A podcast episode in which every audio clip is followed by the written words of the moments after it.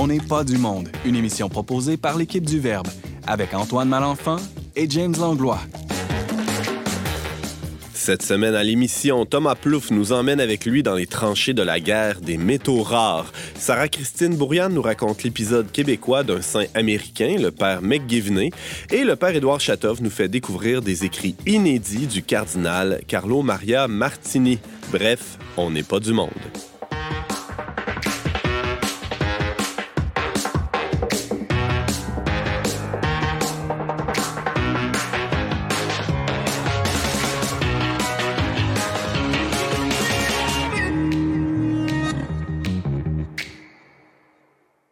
Bonjour à tous, bienvenue à votre magazine culturel catholique. Ici Antoine Malenfant en compagnie de James Langlois, ce cher co-animateur. Salut James. Allô Antoine. James, euh, bon, il y a eu Pâques, les cocos, tout ça. Je me demandais comment vont tes poules? Hey, mes poules. Je pense que euh, j'en ai parlé hein, de l'histoire. Tu en as parlé de l'histoire des poules dans la rétrospective Ouais, de la COVID l'an ouais. passé. Vous aurez écouté cette émission-là en balado, mais bref, c'est ça. On racontait qu'on a essayé d'avoir des poules, mais mes poules ont été dévorées par une bête, euh, un, une- un prédateur. Ben voyons donc. donc Ben, il on- m'en reste une sur trois. faut parler de feu tes poules maintenant. Ouais, feu mes poules. Bon, mais qu'elle repose en paix, James. Je vais en avoir d'autres. là, Ah ouais? T'es pas trop traumatisé par l'épisode? J'irai pas les chercher, euh, j'irai pas les rescaper. là, D'un dans un abattoir. euh, Non, quelque non. part. OK, bon, ben c'est bon. On te souhaite bonne chance. hein. On souhaite euh, bonne chance à la survivante aussi, qui doit être un peu traumatisée Elle attend patiemment. d'avoir des nouvelles Ouais, amies. un peu stressé. On reçoit aussi euh, cette semaine à l'émission pour la première fois cette année euh, la journaliste Sarah-Christine Bourriane. Sarah-Christine, il faut, faut le souligner, en fait, tu es avec nous à titre de journaliste parce que tu as fait une petite enquête sur le père McGivney. Et aussi, il faut le dire, tu fais euh, désormais partie de l'équipe permanente du, du magazine Le Eh Verbe. oui, avec joie. Ça fait longtemps que je collaborais. mais Il était maintenant, temps avec euh, toutes j'ai- ces années. J'ai fait mes preuves. James, euh, est-ce que tu as des, des gens à saluer? Oui, euh, Benoît Fradin qui nous écrit Loin du Québec où j'avais découvert votre magazine l'an dernier. Je profite de la douceur de trois petits points pour vous écouter lors de mes balades à vélo. Quels étaient ces trois petits points selon vous? Je profite de la douceur de trois petits points. Du printemps? Non? Ah, Il parle de. Il est à une place. De Floride? Hmm, sur la route. euh, En Estrie? De la côte ouest de la France. Ben voyons donc. Ben oui, alors merci. Benoît Fradin. Wow, on a euh, des qui- auditeurs. Ouais, ouais, voilà. partout. Grâce, grâce au balado, hein, si euh, vous n'avez pas eu le temps de prendre l'émission euh, à la radio euh, lors, des, des- lors des premières diffusions, bien, vous pouvez toujours écouter, rattraper l'émission quand vous voulez sur vos applications balado en ligne. Euh, vous vous rendez sur letradunionverbe.com barre oblique radio. Toutes les infos sont là. Merci beaucoup, James.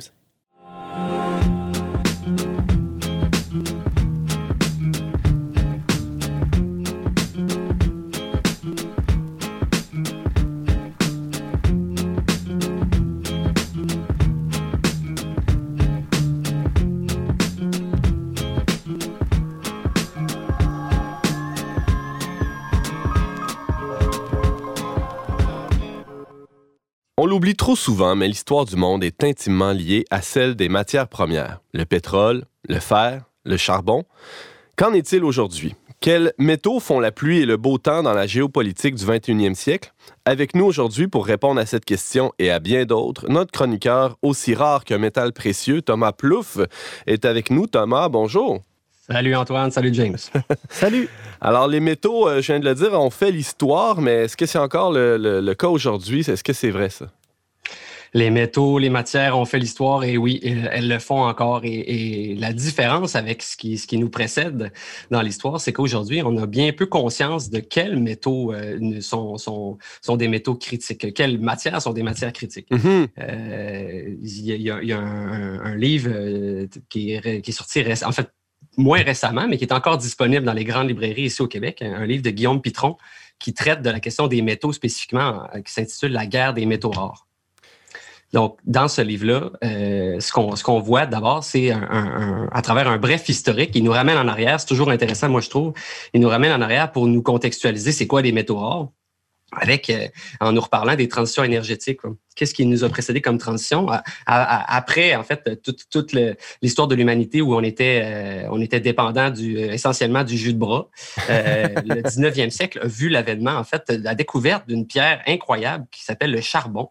Et avec cette pierre-là, on a inventé la machine à vapeur et ce qui est devenu la première grande révolution industrielle. Et là, ça, ça met vraiment en lumière le fait que la rareté, hein, on parle de métaux rares, c'est une notion qui est très relative hein, parce que euh, ça dépend beaucoup de, de, la, demande euh, qui, qui, qui, vient tirer sur ce, métal-là, sur, ce, sur ces matières-là. Euh, si on prend le cas du charbon, il y en a une quantité phénoménale dans le sous-sol du charbon, mais la demande était tellement grande, j'imagine que c'est en ce sens-là qu'on peut parler de, de matières rares. Oui, c'est un des c'est un des éléments qui explique pourquoi on appelle aujourd'hui de, on appelle les, métaux euh, on les appelle les métaux rares finalement. Mais c'est pas le seul par contre parce qu'il y a mm-hmm. un autre élément important. Euh, les métaux rares pour en venir après après le charbon parce que du charbon on n'a pas sauté aux métaux rares. Il y a une autre matière première qu'on connaît très bien qui est une huile de roche qu'on utilise assez souvent sans trop le savoir. Euh, une s'appelle le pétrole. Hein. Ah, une huile de roche. Alors le pétrole, euh, le moteur à explosion, la deuxième révolution industrielle très rapidement après le charbon. Puis tout ça c'est dans l'histoire récente. Hein. Euh, ce qui arrive, c'est qu'aujourd'hui, on est à une époque où de plus en plus de penseurs parlent qu'on est en train de vivre euh, la troisième grande révolution industrielle. Et euh, grâce entre guillemets, au mariage supposément parfait entre les technologies de l'information et de la communication ou le numérique et les énergies renouvelables. Ce qui est de particulier avec cette troisième révolution-là, c'est qu'au lieu de nous entrer dans une nouvelle dépendance, supposément qu'elle viendrait nous en libérer, nous libérer de toute dépendance aux matières. Bien sûr. Dans, le livre de, Guillaume Pitron, c'est ça qui s'amuse à, à, venir. Euh, il s'amuse à venir euh, nous déchanter un peu, nous, nous ramener sur, la, sur Terre, si on peut le dire comme ça faire péter euh, notre, notre bulle, notre, nos, belles illusions. Alors, euh, récapitulons, le 19e siècle, c'était celui du charbon. Le, 20e siècle, on le sait, hein, c'était le siècle du pétrole. Et là, euh, le, 21e siècle sera celui des, des, métaux rares dont tu vas nous parler à l'instant même. Hein. faisons un, pas de côté. C'est quoi un, métaux rare? Qu'est-ce qu'on définit comme étant un métal rare? Oui, ben comme tu disais tantôt, en fait, les, métaux rares ont, un, nom particulier quand on sait qu'ils se trouvent partout à travers le monde, en fait. Ils sont même assez abondants dans la, croûte terrestre, ils sont même plus abondants, par exemple, que l'or ou que l'argent. Euh, si je vous en donne quelques noms, peut-être que ça va résonner chez vous. Euh, on parle, il y en a beaucoup, sont dans le tableau périodique à la fin, là, dans le, bas du tableau. Euh, le lithium, le cobalt, le néodyme, l'antimoine, le gallium, le tantal. Et il y a une sous-classe de métaux rares qui s'appelle les terres rares. c'est important de faire la nuance parce que souvent, c'est des amalgames. Là, quand on va entendre parler de métaux rares, des fois, ils vont utiliser le nom de façon interchangeable alors que c'est pas la même chose. Les terres rares sont vraiment une sous-classe spécifique dans l'ensemble plus grand qui est l'ensemble des métaux rares. Et pourquoi est-ce qu'ils sont rares, finalement, ben s'ils sont partout? c'est surtout une question de proportion. Euh, L'auteur utilise une analogie intéressante, euh, en tout cas moi j'ai trouvé intéressante, avec euh, le, une recette de pain. Il dit dans une recette de pain, ce que ça prend simplement, c'est de la farine, de l'eau, de la levure, puis du sel. Donc si on avait à extraire un, gros bloc de, de, de, de, croûte terrestre, on aurait, on aurait essentiellement de la roche en proportion équivalente à peu près à la farine pour faire, pour faire le pain. Euh, on aurait euh, ensuite euh, du fer ou un, autre métal abondant, qui serait l'équivalent de l'eau pour, pour le pain. ce qui serait l'équivalent de la levure, ce serait plus un métal moins abondant comme le nickel, par exemple. Puis, en toute fin, on a quelque chose qui est en quantité infime, comparable à la pincée de sel qu'on va rajouter dans la recette. Et ça, ben, c'est les métaux rares. Mais c'est non moins nécessaire hein, à la recette pour que, pour que ça lève.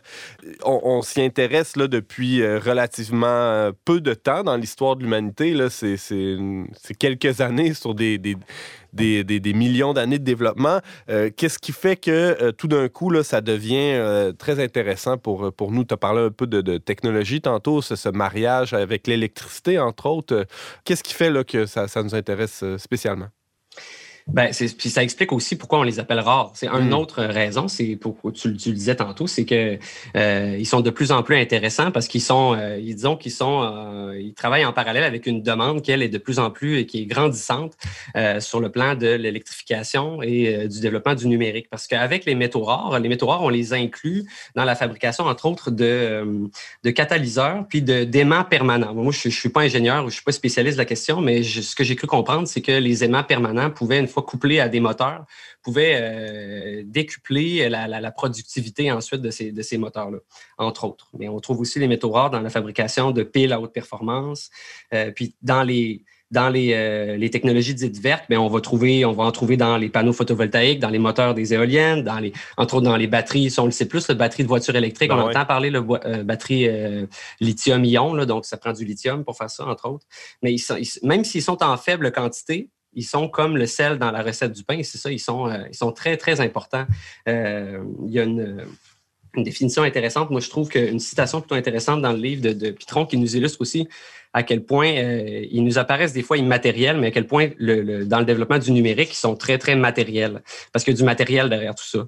Euh, il dit euh, La transition énergétique et numérique va encore nécessiter la mise en service de constellations de satellites déjà promises par les géants de la Silicon Valley pour connecter la totalité de la planète à Internet des fusées pour les propulser dans l'espace, une armada d'ordinateurs pour identifier la bonne orbite, émettre sur les bonnes fréquences et crypter les communications avec des outils digitaux adaptés, des légions de supercalculateurs pour analyser le déluge de données et pour acheminer l'information en temps réel, une toile planétaire de câbles sous-marins, un mmh. dédale de réseaux électriques aériens et souterrains, des millions de terminaux informatiques, quantité de centres de stockage de données, les clouds, euh, des, milliards de tablettes, des téléphones intelligents et autres objets connectés dont il faudra recharger les batteries et bla bla bla, et continue et continue. Puis tout ça nécessite en faible quantité, mais nécessite toujours entre autres des métaux rares. Mm-hmm. Alors, quand on voit à la fin d'un courriel qu'on reçoit parfois, merci de ne pas imprimer euh, ce courriel pour, euh, par souci de l'environnement, on a l'impression que le courriel, lui, est, complètement dématérialisé, qu'il n'y a aucun support euh, réel. C'est assez étonnant avec ce que tu viens de nous dire là. Il y y a une matérialité très, très forte, très pesante même derrière tout ça. Ben oui, puis le livre est un peu, des fois, est un peu taxé d'être un peu alarmiste. Et c'est vrai que ça peut l'être, mais je pense que son, son intérêt, c'est surtout ça. C'est de nous ramener à la réalité. C'est-à-dire que tout ça est, pas du tout immatériel. Mm-hmm. a vraiment une existence matérielle quelque part. Puis on va voir qu'avec les métaux rares, malheureusement, c'est souvent euh, loin des yeux, loin du cœur, comme on dit. James? Oui, il y a des enjeux éthiques, géopolitiques aussi avec la, je dirais la, culture ou en tout cas la, recherche de ces métaux-là. Est-ce que le, journaliste en parle, Guillaume Pitron? Oui, ben c'est une partie importante de son livre, euh, d'ailleurs. Là, il, traite d'abord de tout ce que j'ai nommé, mais après ça, il s'en va vers plus les implications géopolitiques. Parce que euh, c'est ça, les, métaux rares, euh, il, y, en a partout à travers le monde, mais il n'y a pas des mines présentement partout à travers le monde. au début de l'extraction, dans les années 70-80, il y avait des mines en Occident, il y en avait aux États-Unis, il y en avait en France, il y en avait dans plusieurs pays de, de l'OCDE. mais ces mines-là ont été délocalisées dans les années 80-90 et ça en dit long sur le, pourquoi de cette délocalisation.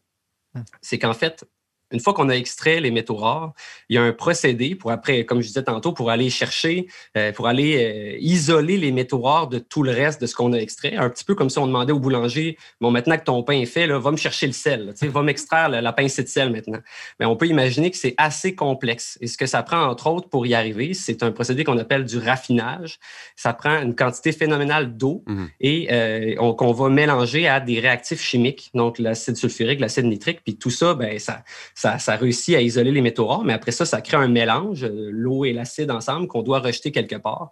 Donc, nécessairement, c'est très, très, très polluant. Alors, on veut, on veut procéder à ça dans des, dans des lieux où la législation est plus lousse euh, au point de vue environnemental, j'imagine. Ben, en fait, exactement. Ce qui, ce qui s'est passé, c'est qu'on on, a vu que les pays, eux, qui étaient déjà assis sur d'autres types de production, quand ils ont vu les effets négatifs liés à la pollution, puis il y avait des, déjà des, manifestations environnementales et tout ça, on dit il n'y a pas de. Le coût-bénéfice fait qu'on n'a pas d'intérêt à poursuivre. Mm-hmm. À côté de ça, on avait des pays émergents qui, eux, n'avaient pas le luxe d'être écologiques dans leur quête de croissance, hein, parce qu'eux autres étaient, ils cherchaient à se démarquer, puis où l'éthique, des fois, est plus euh, flageolante. Euh, puis eux, ben, on dit, euh, nous, on s'offre pour faire l'extraction, le raffinage. Donc, c'est pour ça qu'aujourd'hui, l'auteur lui parle de pollution délocalisée. On la voit mm. pas, mais elle a lieu présentement dans des mines en Chine, en République du Congo, mm. en Amérique latine. Bon. Euh, fait que ça avait des enjeux géopolitiques, c'est certain. Ajoutons à ça les conditions de travail aussi dans, ces mines-là, qui varient énormément d'un endroit à l'autre sur la planète, on, s'en doute bien. Euh, James parlait de, géopolitique. Euh, il y, a des joueurs aussi qui, placent leurs pions d'une manière plus, plus agressive que d'autres sur, sur la carte du monde.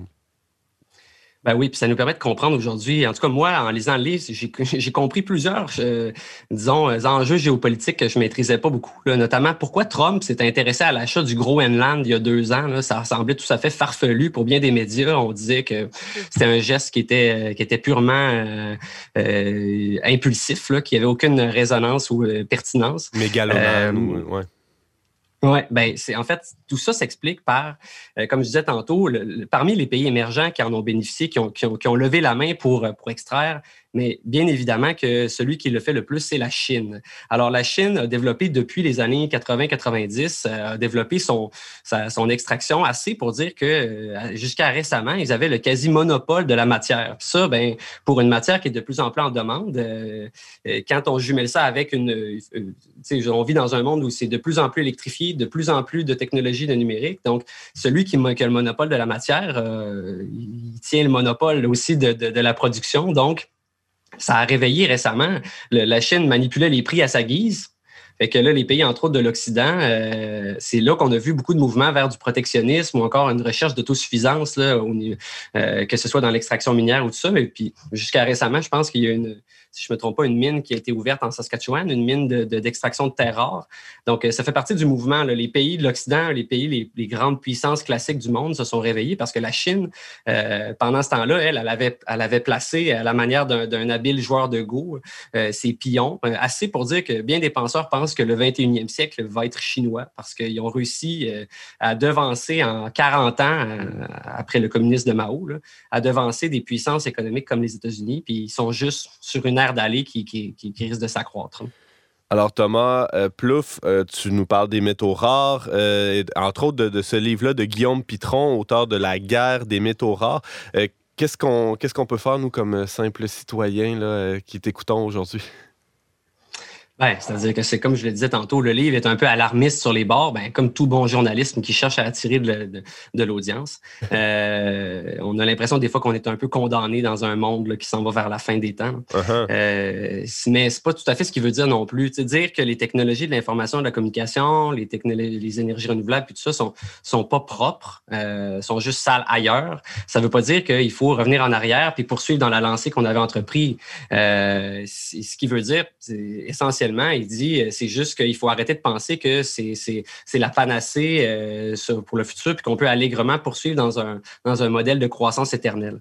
Donc, euh, ce que chacun, ce que chacun peut faire, c'est libre à vous de, le décider, mais ce que lui dit, moi, je trouve qu'il est pertinent, c'est la meilleure énergie reste celle que nous ne consommons pas. Hmm. C'est quand même une bonne manière de résumer.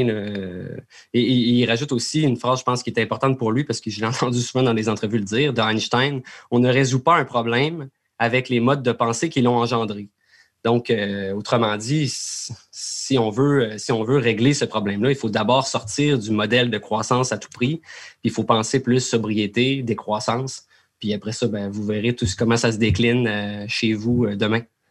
Merci beaucoup, Thomas Plouf. Je rappelle euh, que tu es chroniqueur ici régulièrement On n'est pas du monde et tu nous parlais de la guerre des métaux rares du journaliste Guillaume Pitron. Merci, Thomas. À bientôt.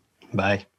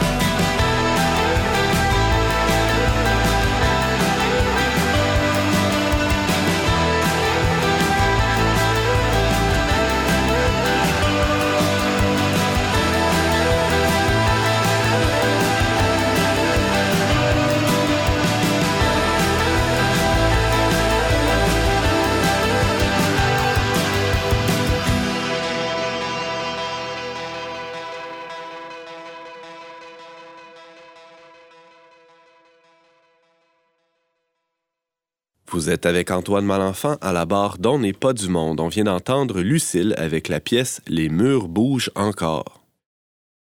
Tout le monde connaît les chevaliers de Colomb et la plupart d'entre nous connaît au moins un membre de cette chevalerie contemporaine. Il y en a un autour de la table peut-être, hein? Non. On n'a pas le droit de le dire. On n'a pas le droit de le Ah. dire. Ah, OK. Bon, on n'a pas le droit de le Non, dire. Mais c'est le signe secret que t'as pas le droit de Oh, dire. T'as raison, t'as raison. T'as le droit de dire si t'es Tu mort. vois, le chevalier lui-même est plus au courant. Mon mari est mort. Et chevalier de colon. Ah ouais, bon, ben, tu vois. J'ai Euh, un contact aussi proche que ça. Mais peu de gens hein, connaissent l'origine de ce mouvement et encore moins euh, de, de- de gens savent que l'histoire de leur fondateur, le père Michael McGivney, Michael McGivney, a fait un petit détour par le Québec. La journaliste au Verbe Serre, Christine Dont vous venez d'entendre la douce voix, est partie sur les traces de cet homme au parcours peu ordinaire. Sarah Christine, salut. Salut. Qu'est-ce qui t'a lancé sur, euh, sur la piste du père Pas euh, aller si loin. Là, je suis restée chez moi euh, sur mon ordinateur. Ouais, ben, c'est du J'aurais bien aimé faire euh, un pèlerinage. À la mode COVID, là, on, Oui, oui, on oui, fait ce qu'on peut. Oui, mais il est passé au Québec, donc on peut Ouais. faire un pèlerinage à Saint-Hyacinthe. Il y a une grande statue euh, Ah de McGivney. Et moi, j'avoue que je connaissais Hmm. pas. Quand James m'a demandé de faire quelque chose sur McGivney, j'ai dit c'est qui ça? Donc, je connaissais pas beaucoup euh, l'histoire ni les chevaliers de colon à part qui organisent euh, des soupers spaghettis, ces choses-là. Mais finalement, c'est super euh, intéressant. Vraiment, j'ai vraiment été émerveillée de, de découvrir ce saint qui a passé au Québec. Mhm. Oui, donc euh, je peux Ben, situer euh, ouais, un Ouais, petit c'est ça, dans, dans l'histoire. chronologie. Ouais. Euh, donc, euh, ben, lui, il est né en 1852 et figurez-vous qu'il est décédé durant une euh, pandémie de grippe russe et j'ai lu que c'était une des premières souches du coronavirus. Donc, Ah ouais? euh, on peut demander son intercession euh, pour nous qui vivons cette situation parce qu'il est décédé d'une pneumonie à l'âge de 38 ans. Hi. Puis ce que ça nous indique en un sens, c'est que aussi, c'est qu'il était très proche des gens et dans des milieux assez peu aisés, Mm. donc euh, où les conditions de vie étaient plus difficiles. euh, donc qu'il soit mort de cette façon indique euh, un peu le type d'apostolat aussi qu'il menait, le type de milieu dans lequel il vivait. Hmm. Ça fait penser à tous ces, ces pasteurs aussi, ces prêtres qui sont décédés au tout début de la pandémie là, en, en Mhm. Italie, en, en Lombardie, Ouais. proche de Bergame aussi. Il y a eu des, des dizaines de prêtres qui sont décédés en se rendant au chevet des, des Vraiment, gens. hein, c'était comme- quelqu'un qui était proche des gens. Puis il y avait cette phrase que je trouvais belle de Saint Jean Chrysostome euh, Un martyr ne meurt qu'une fois, mais un pasteur meurt tous les jours pour son peuple. Donc lui, il était prêtre de paroisse et on peut dire que il est mort comme il a vécu. euh. Que c'est beau. Donc, ça veut dire qu'en peu d'années, tu sais, 30 ans, il, il- il a quand même fait beaucoup. Là, Ben oui, moi j'ai 38 ans. puis j'ai- pas fondé les Chevaliers de Colomb. Ben non. Euh, mais tu, Vraiment, mais tu ouais. fais un travail euh, fort utile en nous présentant ouais, ouais. Ce, ce père Michael euh, Ouais, McGivney.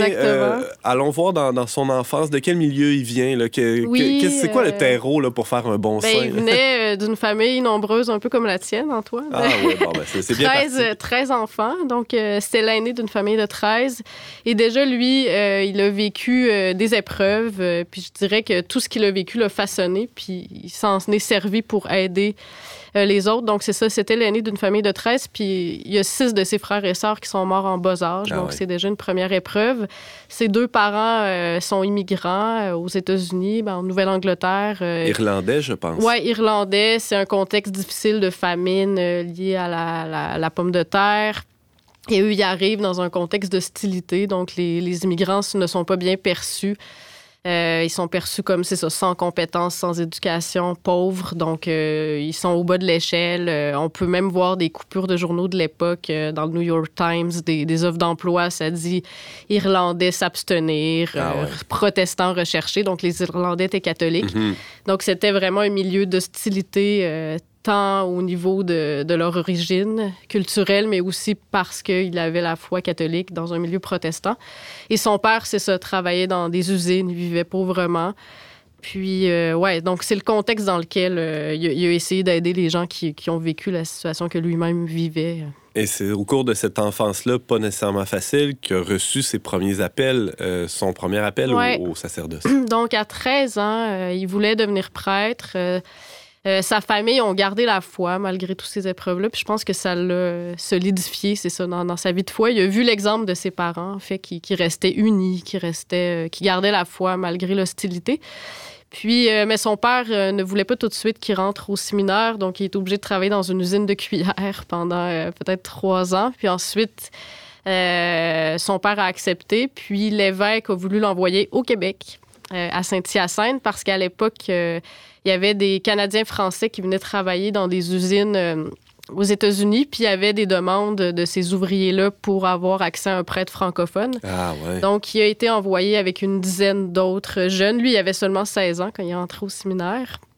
Puis, euh, Saint-Hyacinthe, euh, c'était comme une genre de plaque tournante euh, parce qu'il bon, y avait le, chemin de ça, fer. Oui, c'est ça. Ben, il y avait dans le fond, un séminaire, puis c'était comme un peu un carrefour intellectuel. Il y avait comme le chemin de fer qui venait d'être construit, qui passait par Montréal. Puis, euh, à cause de la conquête, il y avait comme moins de vocation. Puis là, il voulait miser sur euh, avoir, avoir des séminaires, euh, et enseigner les études classiques, favoriser la vie communautaire. Donc, mhm. il était dans ce bouillonnement-là d'effervescence intellectuelle de l'époque. Donc, il est resté seulement deux ans, par exemple. On n'a pas beaucoup de choses dans les archives parce qu'il y a eu un feu puis on a comme perdu, mais on, se rappelle de lui comme vraiment un étudiant, c'est ça, qui avait, qui avait des, des notes exemplaires, qui était assidu, qui, qui était ami de, de tous. Puis euh, donc, c'est ça, on, garde quand même, euh, c'est ça, un, bon, souvenir. mais il a dû, comme son père est décédé, mais il a dû revenir euh, aux États-Unis. Le père Michael McGivney, dont on parle, a, donc commencé son ministère comme prêtre de paroisse aux États-Unis. Euh, dans, quelle sorte de milieu C'est quoi le contexte de cette paroisse-là? Euh, au Connecticut, euh, l'église Sainte Mary, c'est une église qui venait tout juste d'être construite, donc qui arrive dans une paroisse qui est endettée. Puis c'est mal perçu dans l'opinion publique parce que là, bon, on se dit, ah, c'est une, une, monstruosité, cette église, dans un quartier de belle demeure. Puis il arrive, puis il n'y a pas comme euh, le vent dans les voiles. Mais lui-même se laisse pas abattre par ça, puis tout de suite, il fait plein d'initiatives, euh, comme il organise euh, des parties de baseball pour rassembler les hommes, les, les, unir. il fait du catéchisme pour les jeunes, des sorties. Il organise un, groupe, c'est ça, pour les alcooliques, pour favoriser l'abstinence. Donc, c'est un prêtre vraiment qui est sur le terrain, puis qui, qui, qui veut nourrir la foi, mais aussi euh, soutenir les gens dans leur réalité concrète. Mm. Euh, il est très conscient de, tout ça. Puis, euh, j'avais un petit exemple pour montrer combien il était proche des gens.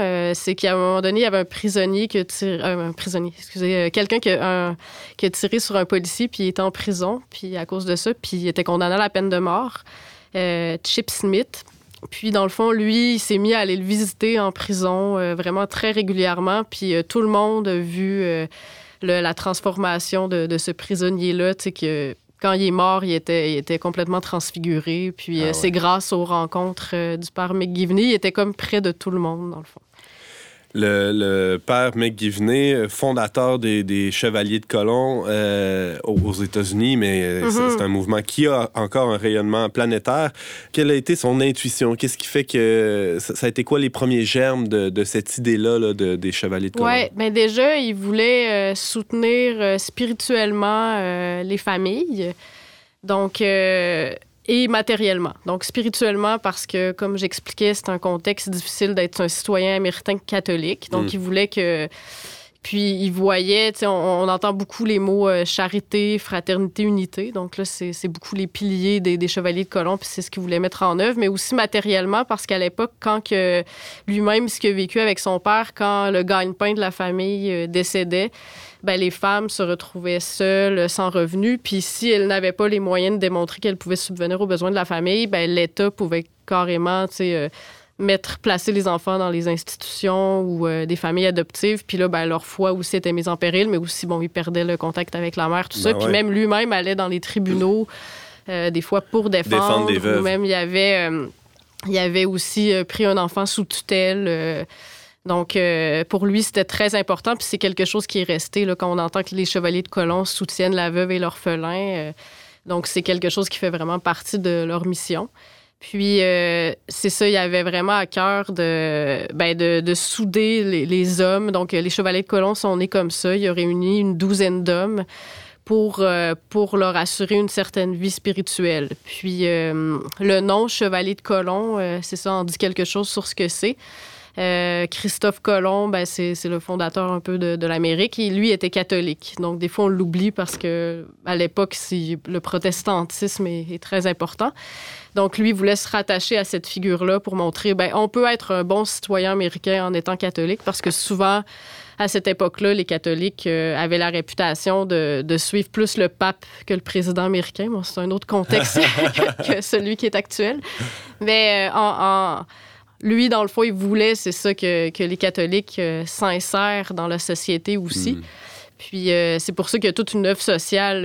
on, dit aussi de lui qu'il avait un peu anticipé Vatican II. Comment? Parce que c'est c'est un siècle avant. Puis pour lui, c'était important que des hommes mariés, euh, puis que ce soit pas juste des religieux qui aient un cheminement spirituel. Il faut penser aussi à ces hommes-là qui peuvent être.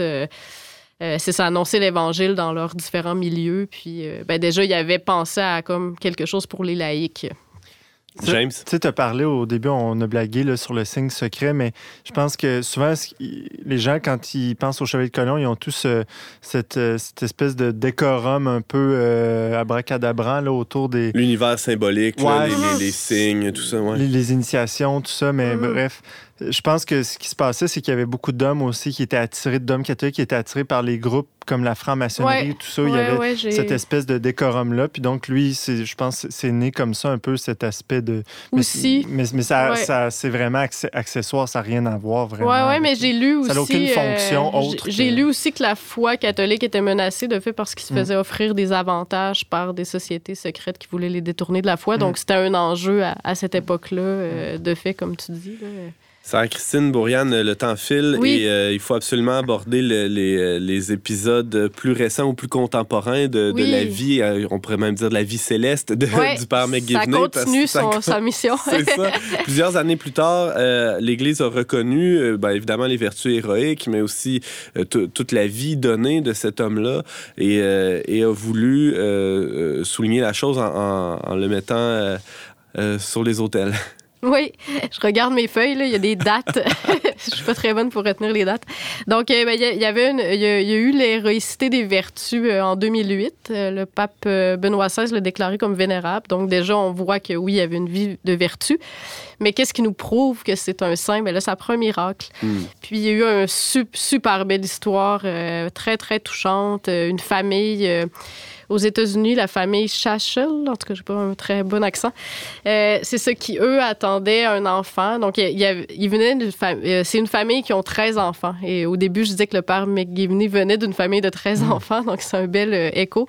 Et le miracle a eu lieu avec le plus petit. Lui, c'était le plus vieux de sa famille de 13, puis le miraculé, ben, c'est un, un, petit bébé en fait, qui était attendu dans, une famille euh, qui était trisomique, mais euh, finalement, la, famille acceptait vraiment qu'il soit trisomique. Là. Il ne demandait pas à Dieu le fait qu'il ne soit pas trisomique, c'est pas ça le miracle. C'est plutôt que quand il y a eu l'échographie, on voyait que c'était comme son corps était comme gorgé, plein de liquide, en fait. Puis euh, sa, sa, vie était pas viable, puis le médecin a dit ben, soit que vous avortez, soit que vous accouchez, puis qu'il meurt à la naissance.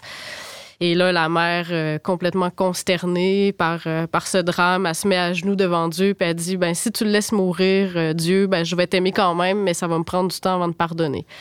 mais je vais continuer à t'aimer. Puis, ben, c'est ça, eux, ils étaient très impliqués dans les Chevaliers de Colomb. Le père était agent d'assurance, puis il faisait un pèlerinage à Fatima. Puis à ce moment-là, tout le monde s'est mis à prier parce qu'on attendait un miracle du, père McGivney. Fait que là, tous les chevaliers de colon, euh, ils, ont, demandé vraiment à beaucoup de personnes de prier McGivney. Puis euh, eux-mêmes connaissaient son histoire et étaient touchés. Puis finalement, euh, juste avant de partir, il y a eu la parole Va, ton fils vivra. Puis elle, elle a senti un poids se libérer de ses épaules. Puis finalement, quand ils ont fait l'échographie, tout était correct. Puis finalement, l'enfant est né, puis euh, il apporte beaucoup, beaucoup de joie dans la famille. Puis même, euh, il y a le témoignage du médecin qui a tout vu ça aller, puis qui est complètement émerveillé. Puis euh, donc, c'est très, très parlant parce que les chevaliers de colon sont, sont dévoués aussi à la cause des, enfants handicapés, tout ça. Puis ça fait plein de liens avec l'histoire. Les enfants à naître, oui. Ouais, exactement, les enfants à naître mhm. aussi. Donc, c'est très, très touchant comme histoire. Puis, ben, c'est comme ça que le 31 décembre dernier, euh, Michael McGivney a été. Euh, puis le petit s'appelle Michael aussi. évidemment. Ouais. Alors, il a été béatifié, canonisé. Euh, on en est où béatifié. Donc, on parle du bienheureux par Michael McGivney. Oui, exactement. en, un mot, euh, Sarah, euh, l'héritage aujourd'hui, les chevaliers de colons dans le monde, ça, représente ben, quoi? En chiffres, je dirais qu'il y a 2 millions de bénévoles sont dans plusieurs pays, une douzaine de pays, ils aident euh, les, toutes les causes. On dit que là où il y a un besoin, il y a un chevalier pour le combler. Donc, pour dire qu'ils donnent des... Euh, c'est 185 millions de dollars la dernière année donnés à des œuvres de charité. C'est ça. Ils s'occupent des femmes dans le monde. Ils au Québec, c'est 11 millions par année. OK, wow. Mais c'est impressionnant quand même. Moi, ben je, je connaissais pas tout ça, mais ils sont là sur tous les, les chantiers, nourrir les familles, les épouses, les veuves, euh, les Jeux olympiques spéciaux, le soutien des vocations, bref, sont les chrétiens persécutés. Nommons toutes les causes où euh, c'est très inspirant, ouais. Donc, euh, on voit que ça porte du fruit, puis c'est le ben fruit d'un seul homme, finalement, qui, qui, a voulu, qui aimait le Seigneur, qui voulait aimer son prochain. Euh, puis il est allé, il a suivi cet appel, puis euh, comme on est tous appelés à la sainteté, mais lui, c'en est un exemple. Puis, euh, Absolument. c'est pas un métaux rare. tout est dans tout, Oui, c'est ça, tout est possible. Sarah-Christine Bourriane, tu nous brossais un portrait du père Michael McGivney, récemment béatifié à Rome, et, et son parcours de vie et aussi l'œuvre qu'il a fondée, Les Chevaliers de Colomb. Merci beaucoup d'avoir fait ce travail pour nous. Merci. Et oh, ça sera toujours un plaisir de, de t'inviter. Oui, je vais sûrement revenir.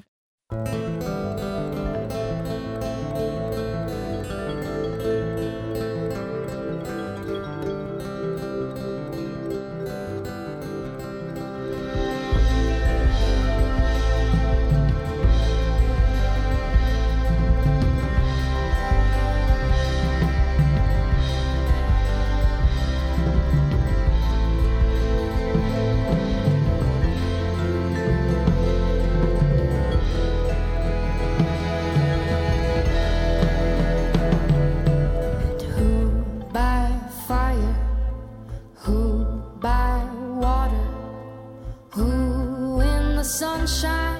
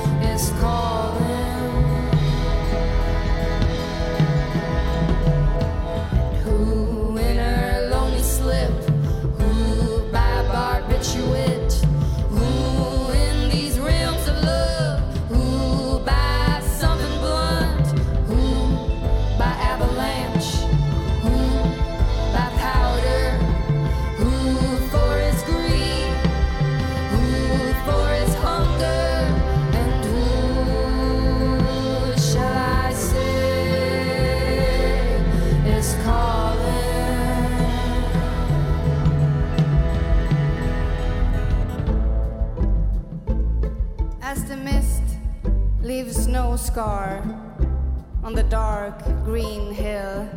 So my body leaves no scar on you, nor ever will.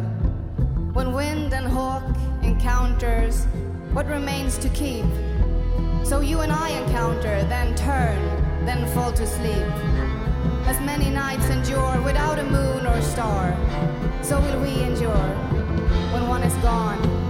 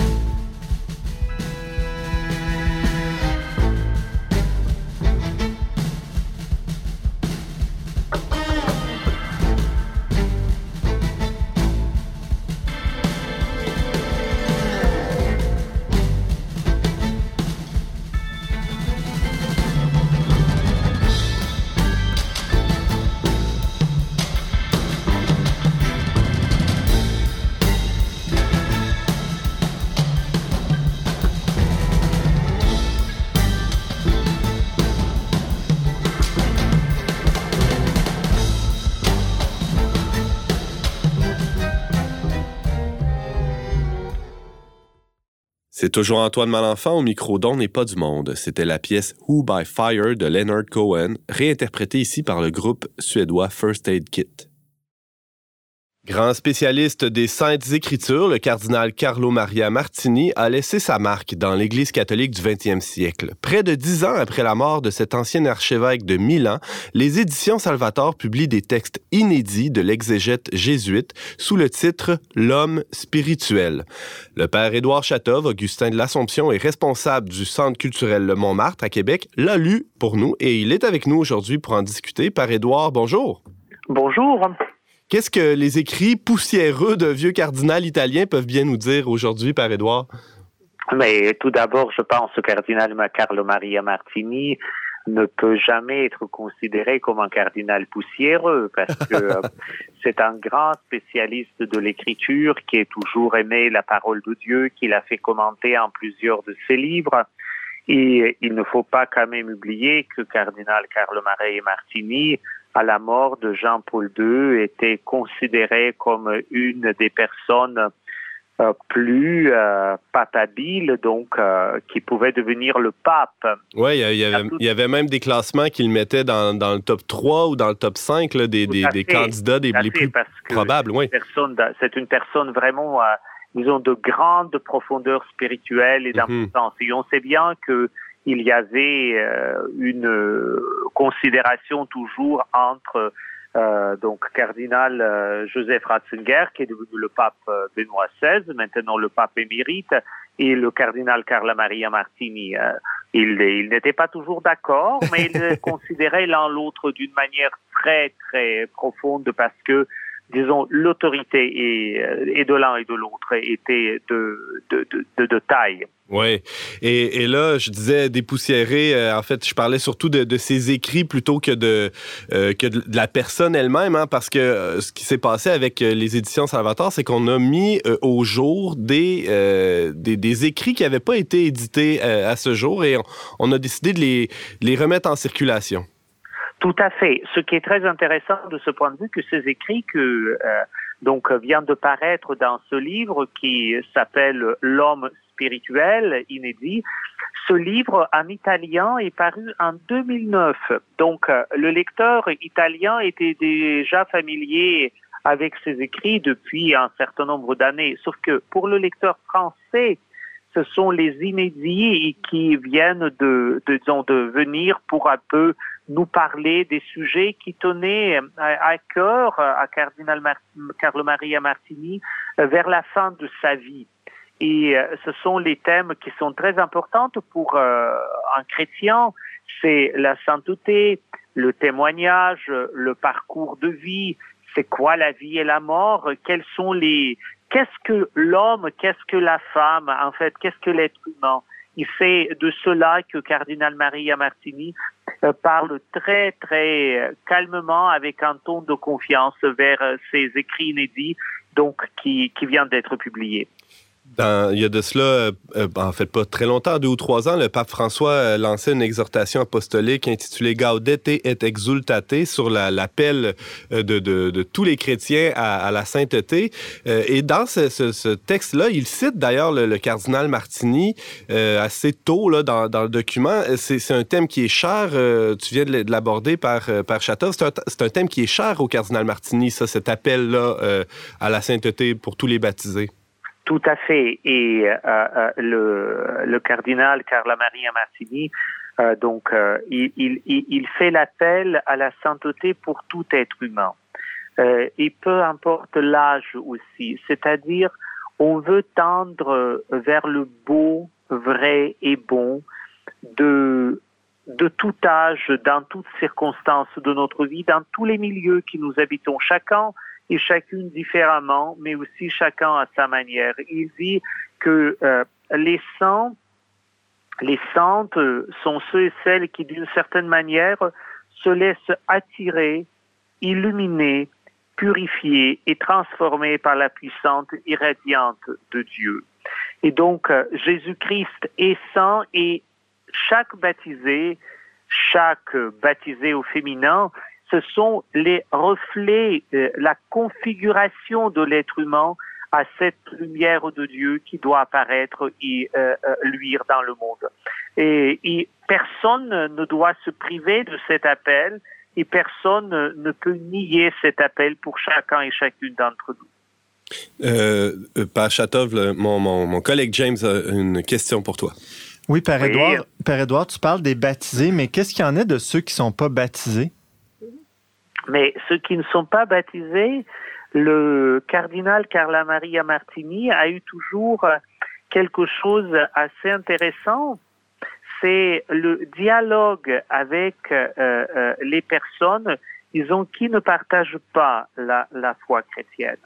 Et euh, ce n'est pas pour dire vous devrez penser comme nous, mais que tous ensemble, toutes et tous ensemble, nous devons discerner donc ce qui nous fait de plus en plus humains, ce qui veut bien dire ce qui nous rapproche de plus en plus de Dieu, parce que comme croyants, euh, nous ne pouvons pas nier que nous sommes créés toutes et tous à l'image et ressemblance de Dieu. Mhm. Et Carlo Maria Martini avait euh, donc dans ses écrits euh, eu un choix un peu préférentiel pour le pape Paul VI et il a toujours cité la devise épiscopale euh, de euh, donc il a choisi c'est pro veritate adversa diligere. Et donc ce qui peut se traduire d'une manière très différente c'est préférer les choses difficiles pour la vérité ou pour la vérité aimer l'adversité ou par amour de la vérité oser choisir euh, des situations adverses. Hmm. Et euh, cette devise, elle montre bien que euh, la recherche de vérité, pour cardinal Carlo Maria Martini, donc exprimée dans sa devise épiscopale, était inspirée aussi par Paul VI. Ça veut dire il n'y a pas de chemin facile. Et donc, c'est toujours le chemin de dialogue, de l'épreuve, de tension, mais aussi de la compréhension et du respect mutuel. Et c'est très visible dans le livre. Un des personnages dans le livre qui sort de cela, et, je pense, euh, ça répond un peu à la question qui vient d'être posée, c'est le personnage de euh, Ambroise de Milan, qui était choisi l'évêque, même sans qu'il soit encore baptisé à l'époque. Et donc, ça montre bien que très souvent, euh, nous réduisons un peu le dialogue entre les croyants et nos croyants, hmm. et nous pensons que c'est seulement euh, si euh, on est baptisé qu'on a le droit à la parole, tandis que ce que démontre et l'expérience de Saint Ambroise de Milan, donc qui est cité très souvent, et de Saint Paul VI, prédécesseur de euh, euh, Carlo Maria Martini sur euh, le siège épiscopal de Milan et la devise épiscopale de Carlo Maria Martini lui-même, c'est que la recherche de vérité, c'est toujours une chose éprouvante et il faut toujours se mettre face à face pour parler avec la franchise et la générosité. Parlant de face à face euh, par Édouard Chatov, euh, le, cardinal Martini a été un, des grands artisans euh, du dialogue judéo-chrétien. Hein. D'ailleurs, le, rabbin Giuseppe Larras, au moment de au moment de son décès, a fait un, bel hommage au, cardinal Martini. C'est un autre exemple de ce dialogue-là qui était qui était si cher au cardinal.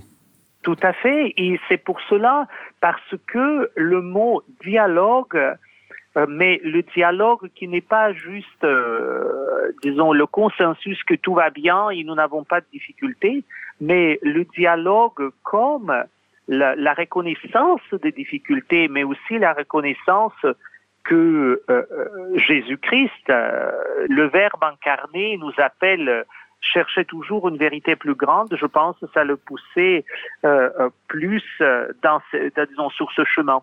Il y a une chose très intéressante dans ce dernier livre donc, du cardinal euh, Carlo Maria Martini sur le dialogue interreligieux. Euh, je ne peux pas probablement rentrer dans tous les détails, mais il dit que le défi que le monde chrétien, en tout cas les croyants, doivent se préparer pour faire face à, ce n'est même pas le monde euh, agnostique ou le monde euh, musulman, même si ces deux versants sont extrêmement importants pour dialogue. Le défi peut-être le plus dur et le plus sérieux attend la foi chrétienne euh, face à, l'extrême-orient, au bouddhisme, au confucianisme et la religion hindoue. Et, et c'est là que Carlo Maria Martini exprime pourquoi et c'est un argumentaire assez intéressant à lire. Hmm, tout un chantier, en effet, qui s'ouvre et qui s'ouvrira, en fait, de, plus en plus dans les prochaines années, sans aucun doute. Par Édouard Chatov, il nous reste euh, deux, trois petites minutes là, pour euh, aborder d'autres euh, des grands thèmes que le cardinal Carlo Maria Martini évoque dans ce, ce, ce, titre posthume L'homme spirituel paru chez Salvatore, il y a cet appel pour la, plénitude de la vie. Oui, tout à fait. Et euh, euh, à travers les différentes figures euh, qui profilent comme Sainte Catherine de Sienne, Cardinal Newman, Ambroise de Milan, il essaie de nous montrer que nous sommes toutes et tous appelés à, la grandeur de la vie. Et pour cela aussi, nous sommes appelés à réfléchir à la place de la mort dans notre vie. Hmm. Non pas comme un lieu morbide, mais comme quelque chose qui nous donne aussi certaines orientations dès maintenant. Et c'est dans ce livre, il y a euh, le, le, testament spirituel de Saint Paul VI, donc le, du pape Paul VI, qui est publié et qui est pour, euh, euh, je pense, pour la première fois, et traduit intégralement et publié en langue française. C'est très, très émouvant pour lire comment quelqu'un qui a une grande responsabilité, mais aussi une grande vulnérabilité, ce qui était le cas de Paul VI, hmm. et aussi du cardinal Martini, parle à Dieu dans toute l'intimité. C'est un beau texte d'apprentissage d'une prière. On va, on vient de célébrer la, Pâque, euh, les chrétiens du monde entier. Euh, il y, a, aussi la Pentecôte qui s'en vient avec le, feu de l'esprit qui va descendre sur la terre euh, par Édouard Chatov. C'est un thème aussi qui revient dans ce texte de Martini. Oui, tout à fait. Je pense peut-être pour disons, un peu donner le ton, il, dit toujours que le Christ est lumière. Et cette lumière nous illumine tous et donc nous devons marcher tant que nous avons la lumière. Et donc c'est aussi un livre pour nous, pour, un peu nous, encourager contre toutes sortes de découragements qui arrivent, même en ce temps un peu de pandémie, hein, de, l'épreuve, de la fatigue. Et, c'est peut-être en ce temps de, de, des fêtes de Pâques, à l'attente de l'Esprit Saint, nous devons nous rappeler que l'Esprit est toujours là. C'est un feu réformateur qui porte toujours chacun et chacune d'entre nous et aussi euh, nous appelle de laisser notre cœur et de se laisser transfigurer par cette présence. Hmm. Parce que un, thème pour Cardinal Martini qui est très cher, que quand l'Esprit de Dieu est présent, il nous transfigure pour nous rendre bons, vrais et aussi beaux. Et ça, c'est un appel qui est, qui est bon pour, pour tous les baptisés, mais pour toute l'humanité, hein, on l'a bien compris. Père Édouard Chatov, euh, merci beaucoup d'avoir pris quelques instants avec nous aujourd'hui pour, euh, pour nous parler de ce texte. Euh, en fait, ce recueil de textes inédits, pour la première fois traduit en français, c'est chez Salvatore. C'est intitulé L'homme spirituel du cardinal Carlo Maria Martini. merci beaucoup, Père Édouard Chatov. Je rappelle que tu es Augustin de l'Assomption et responsable du Centre culturel Le Montmartre à Québec. À très bientôt. À très bientôt.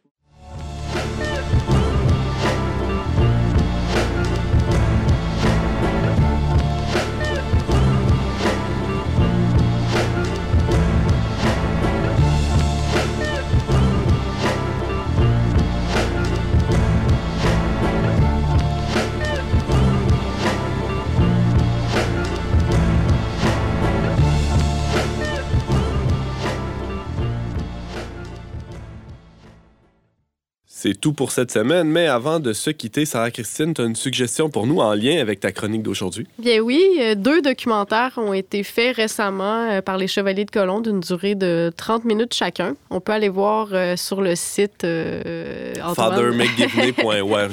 Ouais, oui, c'est ça. Donc moi, je les ai regardés, j'ai même pleuré. Hmm. Donc c'est touchant, puis on dirait que dans tout ce qu'on trouve là, sur Netflix, des fois des séries pas toujours édifiantes, ben ça, on dirait que c'est ça fait du bien à l'âme. Puis ils sont même doublés en français pour ceux qui, qui ont plus de difficultés avec l'anglais. Là, en ce moment, ils sont sous-titrés, mais c'est ça. Je, je, pense que ça vaut la peine de découvrir cette cause. Oui, il y en a un qui s'appelle Un témoin pour le monde, l'impact mondial du bienheureux Michael McGivney. Puis l'autre, c'est l'abbé Michael McGivney, une bénédiction américaine. Tout ça sur fathermcgivney.org. C'est ça. Il y, a un documentaire qui traite plus des chevaliers de colons, puis l'autre qui traite de l'histoire puis du miracle. Donc, vous verrez mm. la famille. On, est dans, dans, la famille. On voit. moi, c'est là que j'ai pleuré, le petit enfant qui a été guéri. Mm. Puis c'est très, très touchant. Puis si euh, jamais il y en a qui veulent aussi en savoir un peu plus, on a euh, des collègues au Verbe qui ont fait des articles dans la dernière année sur les chevaliers de colon. Donc, l'idéal spirituel de l'ordre des chevaliers de colon sur le verbe.com et les chevaliers ne laissent aucun voisin derrière, un peu voir comment ça se passe au Québec, là, encore cette réalité-là. Merci James. Merci aussi à Sarah Christine. La semaine prochaine à l'émission, Pierre Leclerc va analyser pour nous les hauts et les bas du télétravail. Valérie Laflamme-Caron va enquêter sur ce qu'est être une femme enceinte à la frontière États-Unis Mexique et Simon Lessard va nous faire redécouvrir Pâques à sa manière. Merci beaucoup d'avoir été avec nous cette semaine. Vous pouvez en tout temps écouter cette émission en rattrapage et la partager via votre application balado préférée. Pour tous les détails, visitez le barre oblique radio. Je remercie les chroniqueurs euh, qui ont été avec nous cette semaine et Yannick Caron à la régie ainsi que la Fondation Lucien Labelle pour son soutien financier. On se retrouve la semaine prochaine, même heure, même antenne, pour une autre émission dont n'est pas du monde.